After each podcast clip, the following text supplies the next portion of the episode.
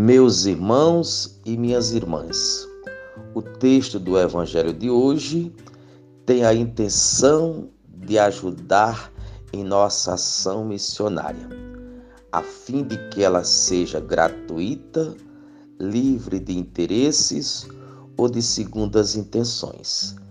Tenhamos cuidado para não agirmos com hipocrisia, orgulho ou arrogância. Assim sendo, seremos autênticos discípulos e missionários de Jesus Cristo. Enquanto discípulos e missionários, precisamos erradicar do nosso coração a vaidade e o orgulho que nos impedem de agir na gratuidade e na humildade.